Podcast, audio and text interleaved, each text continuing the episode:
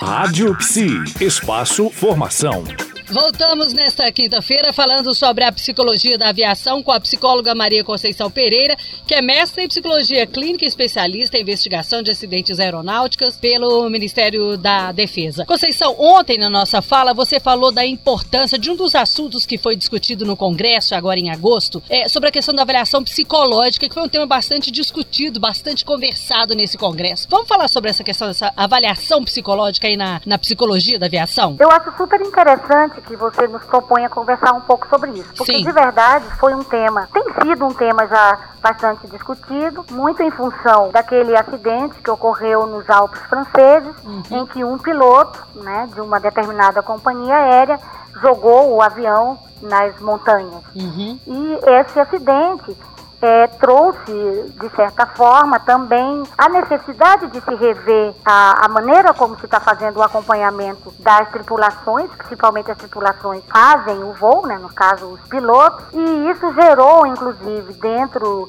é, das agências nacionais voltada para a aviação civil, uma retomada no sentido de que as avaliações psicológicas e as revalidações dos certificados médicos eles precisavam ter um tempo menor. O que também foi bastante discutido no Congresso é como essas avaliações estão sendo feitas. Vou só pegando um gancho, você disse que essas revalidações desses é, tipo um atestado, né, teriam que ser um tempo menor. Hoje, é, que, qual é esse tempo dessa avaliação? Oh, na verdade, a certificação médica para as tripulações, elas têm um tempo até digamos assim, pequeno, se a gente for pensar que a cada ano eles precisam fazer avaliação médica. Só que, em relação a processos da avaliação psicológica, é, as legislações que nós temos hoje, elas ainda dimensionam a, a, a, possibilidade apenas de que ele só passa por uma avaliação psicológica se o piloto vivenciar uma situação específica de, uma, de acidente, que aí ele precisa passar pela, é, por uma revalidação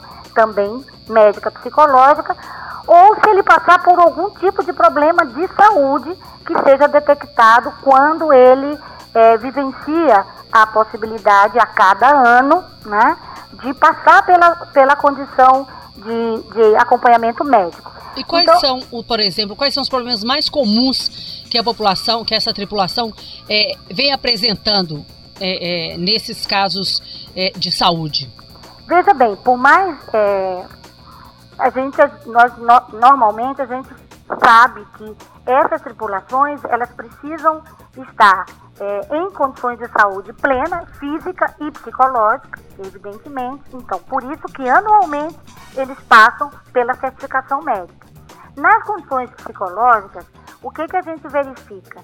Que há, é, eu não tenho dados estatísticos é, efetivos aqui, né? Mas eu posso dizer para vocês, por outros é, meios, a gente já tem informações de que muitos dos, dos profissionais né, de tripulação, não só pilotos, mas também comissários, eles podem ser afastados de voo, ah. pode estar apresentando, em alguns casos, problemas relativos ao contexto da, da saúde mental para problemas que, que, são, que são da contemporaneidade, né? Uhum. Problemas de nível de ansiedade elevada, alguns casos efetivamente voltados para condições depressivas.